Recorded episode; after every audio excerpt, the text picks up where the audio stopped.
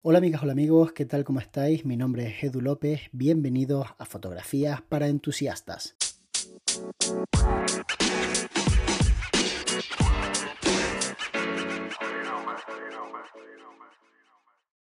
Se habla muchísimo de si es mejor trabajar a cantidad o a calidad.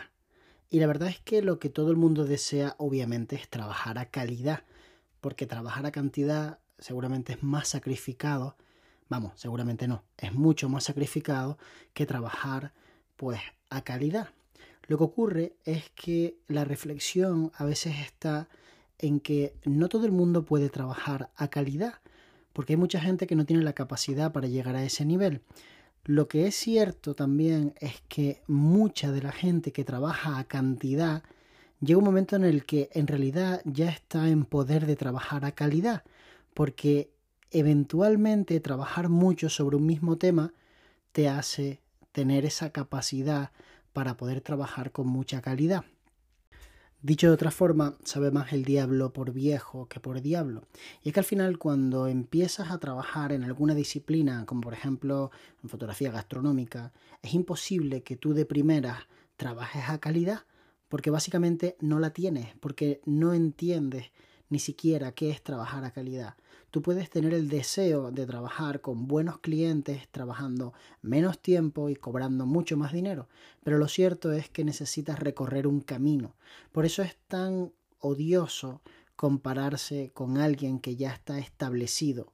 Porque más allá de que puedas inspirarte en el trabajo de una persona y en su modelo de negocio, tú no estás viviendo la situación que está viviendo esa persona, tú estás empezando en esa industria esa persona ya es un referente, porque si tú has llegado a fijarte en él o en ella, es porque ya lleva el suficiente tiempo y ha hecho los suficientes trabajos como para que alguien como tú se fije en esa persona y lo tenga como un ejemplo a seguir. A veces es un ejemplo a seguir su modelo de negocio, otras veces es un ejemplo a seguir su comunicación en redes sociales y otras veces su estilo, su estética en la fotografía. Todo el mundo ha empezado teniendo referentes, todo el mundo ha comenzado fijándose en el trabajo que hacen otras personas y es completamente humano querer imitar a esas personas tanto en la estética de sus fotos como en su propio modelo de negocio. Y es normal que todo el mundo desee trabajar a calidad, porque al final da la sensación desde fuera que trabajar a calidad es menos costoso que trabajar a volumen. Y ciertamente en tiempo es menos costoso, pero la responsabilidad que se adquiere con el cliente cuando trabajas a calidad no tiene nada que ver con la responsabilidad que se adquiere trabajando a volumen. Cuando una persona contrata a un fotógrafo y le está pagando 150 euros por media mañana de sesión de fotos, lo normal es que no le exija tanto como cuando contrata a un fotógrafo que le cobra 300 euros la hora. Y esto es así porque obviamente el coste que tiene para el empresario contratar a un fotógrafo de 300 euros la hora, pues es mil veces más alto, bueno, no mil, en realidad es unas cuantas veces más alta que contratar a alguien que cobra muchísimo menos. Entonces, obviamente el nivel de exigencia va en función también del precio que estás pagando. No le exiges lo mismo a un Dacia que a un Mercedes, no le exiges lo mismo a un vuelo en primera clase que en clase turista, porque tú eres consciente de lo que estás contratando. Por eso a mí también me da mucha rabia cuando un cliente pagando poco exige mucho. Y me gustaría que de alguna manera entendiera es que cuando esto ocurre hay que ponerle los pies en el suelo al cliente y explicarle que lo que está pagando no es una barbaridad, que está pagando poco por un servicio que otra gente paga mucho más, porque a veces a la gente se le olvida, la gente te contrata por una cantidad de dinero que puede rondar, por ejemplo, en España los 30 euros la hora, 40 euros la hora, y te exigen como si estuviesen pagándote 200 euros la hora.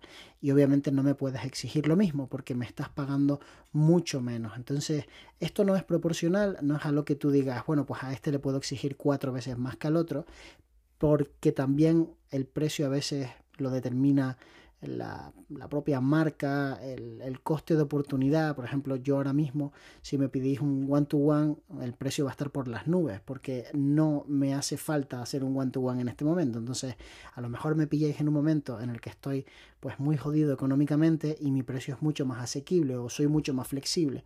Pero si me pilláis en un momento en el que tengo muchísimo trabajo y me está saturando todos los encargos que tengo, no me apetece hacer ese one-to-one, pero tampoco me apetece decir a una persona que no quiero hacerlo. Entonces, la manera de hacer que esa persona te diga que no es subir el precio.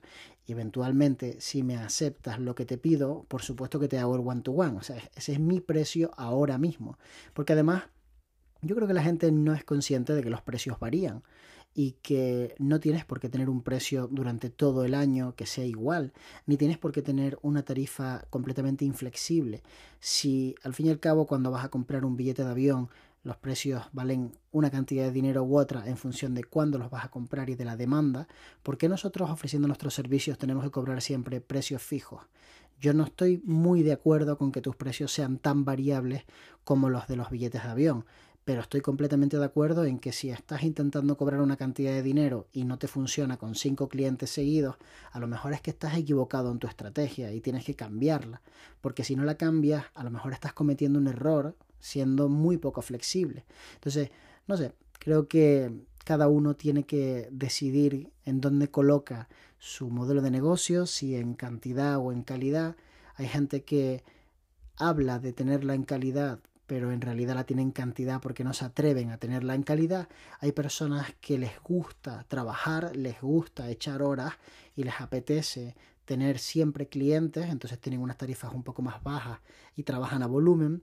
hay otras personas que prefieren jugársela todo el año a un par de cartas, a que haya dos clientes de 15, 20, 25 mil euros y ya está, me la juego a esa y facturo los 50 mil euros que necesito de dos veces, ¿no? Con dos grandes hoteles o con dos grandes proyectos.